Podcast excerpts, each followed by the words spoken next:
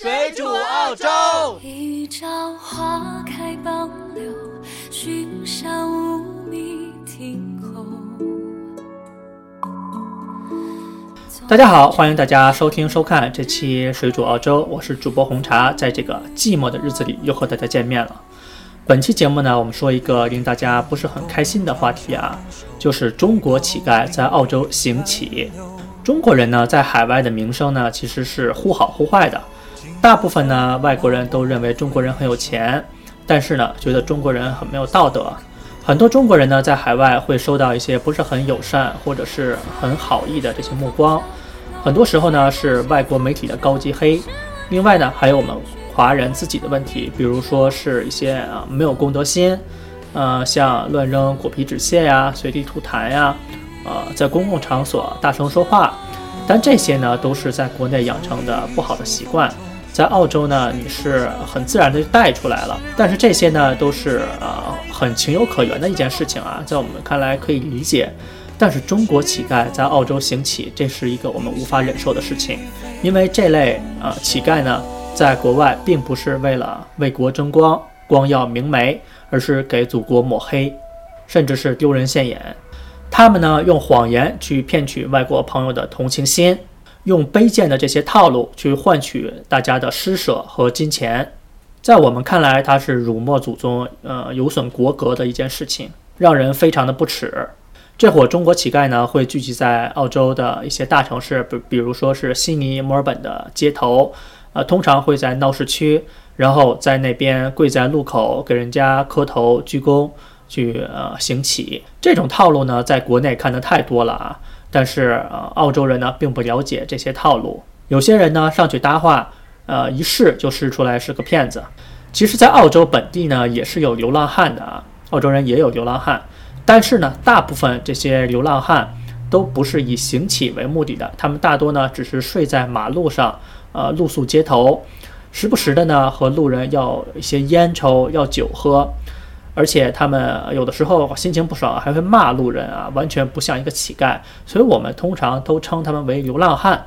但是这些流浪汉呢，并不是真的没有钱啊，每年会给这些没有钱、没有工作的人，呃，会发放很多的政府补贴。其实他们完全有钱过上正常人的生活，他们只是自己不希望而已。或者是有的人呢，他们的爱好就是喜欢呃睡在街上。我们在之前呢做过一些采访啊，问过一些流浪汉，他们有很多人都是有房子的，他们不喜欢被圈在屋子里，所以才喜欢露宿街头。但是中国乞丐呢，立刻就打破了这种形式啊，一看他们的套路呢，就是在中国受过训练的，比如说下跪啊、作揖呀，呃，各种行为，一看都是国内各种套路了。中国人看的很多了，有的时候呢，他们还会在身前放上一张纸，比如说这个人。他前面的纸上就写到：“我是来澳洲旅游的，因为呃丢失了钱包回不去了，所以上街来行乞，希望能得到大家的帮助，攒些机票回国。”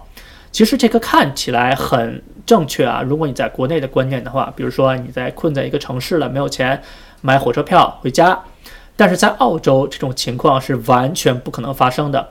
因为如果你来澳洲旅行，你是跟着旅行社在走的。旅行社在你出国前就已经收好了你的机票、往返机票啊，还有你的住宿费，还有你的餐饮费，都是提前支付的，并不存在你钱包丢了没有钱回国这种事情的发生。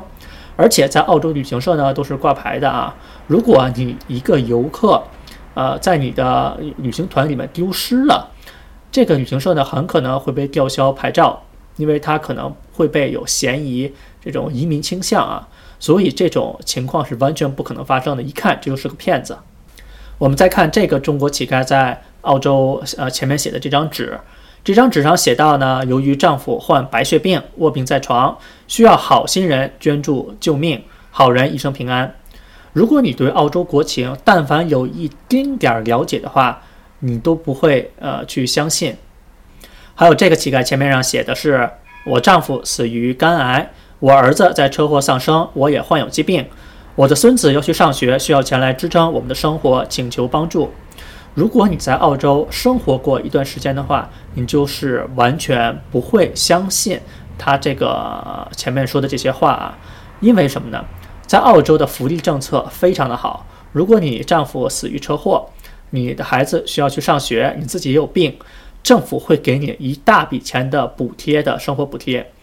你根本不存在你没有钱生活或者是无法供养你的孩子。在澳洲上学呢，尤其是儿童，他们是义务制的，每年的公立学校的学费不会很多，非常的便宜，所以呢，一看就是骗子，是套路。其实这些在澳洲的中国乞丐呢，他们的装备都差不多，前边一个黑色的袋子或者是帽子，然后身边放着一瓶水，还有坐垫儿。他们都是一个团伙，是专业行乞。其实中国乞丐在海外行乞已经有一段时间了，但是他们通常呢都是在中国周边国家转一转，嗯，很少有跑到澳洲这么远的地方啊。我们怀疑可能是最近澳洲机票比较便宜，所以这帮团伙就集体来澳洲了。在去年啊。有一伙中国乞丐已经在泰国被捕了，也就是在两千一八年的十二月份，泰国的移民局局长呢，联合泰国旅游警察、泰国国家警察总署召开发布会，对外宣布，呃呃，六名中国人近期持旅游签证潜入泰国，隐藏在曼谷的附近酒店中。这些团伙中呢，最大的年纪是四十六岁，最小的二十一岁。夜晚呢，这六名乞丐。在酒店中蛰伏，到了白天，六人分别行动，在泰国的旅游景点、酒店、闹市区进行行乞。他们呢，每天大约可以收获三百铢的呃泰币，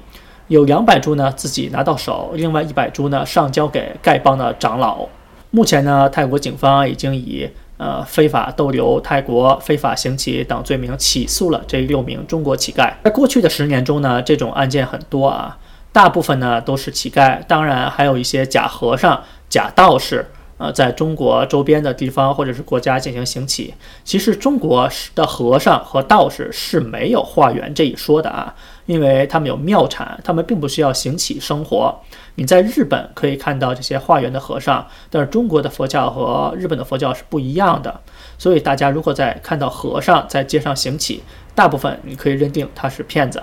早先，新西兰警方呢已经警告过澳洲警察，有一伙团伙正在结伴来澳洲进行行乞、进行非法的活动。这些乞丐呢，在网上发布一些招募广告，呃，声称两千澳币，也就是一万块钱人民币左右，就可以把你培养成一个合格的乞丐。这些人呢，会被训练成一些乞丐啊、尼姑啊、和尚啊、道士，呃，在澳洲进行乞讨活动。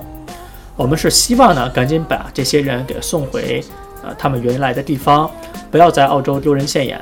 我们呢，并不是笑话贫困，我们所不耻的是这种以行骗为手段，骗取人们善心的行为。这些人呢，拿着人们心里的善心作为资本进行行乞，其实已经蚕食了人们太多的善意。中国已经往国外输出了很多东西啊，包括一些文化呀、知识、智慧。理念、产品，当然也有一些不好的事情，比如说傲慢和偏见，还有一些呃我们大家所不耻的这些东西。所有这些里边呢，乞丐的危害呃不算很大，但是是最令人伤心和难过的一个。基本上呢，本期节目就到这边，我们也是感谢大家收听收看这期水煮澳洲，希望大家可以转发、评论、呃点赞我们的节目。想收听更多水煮澳洲节目呢，只要订阅我们就可以了。我们本期节目就到这边，我是主播红茶，我们下次再见，拜拜。后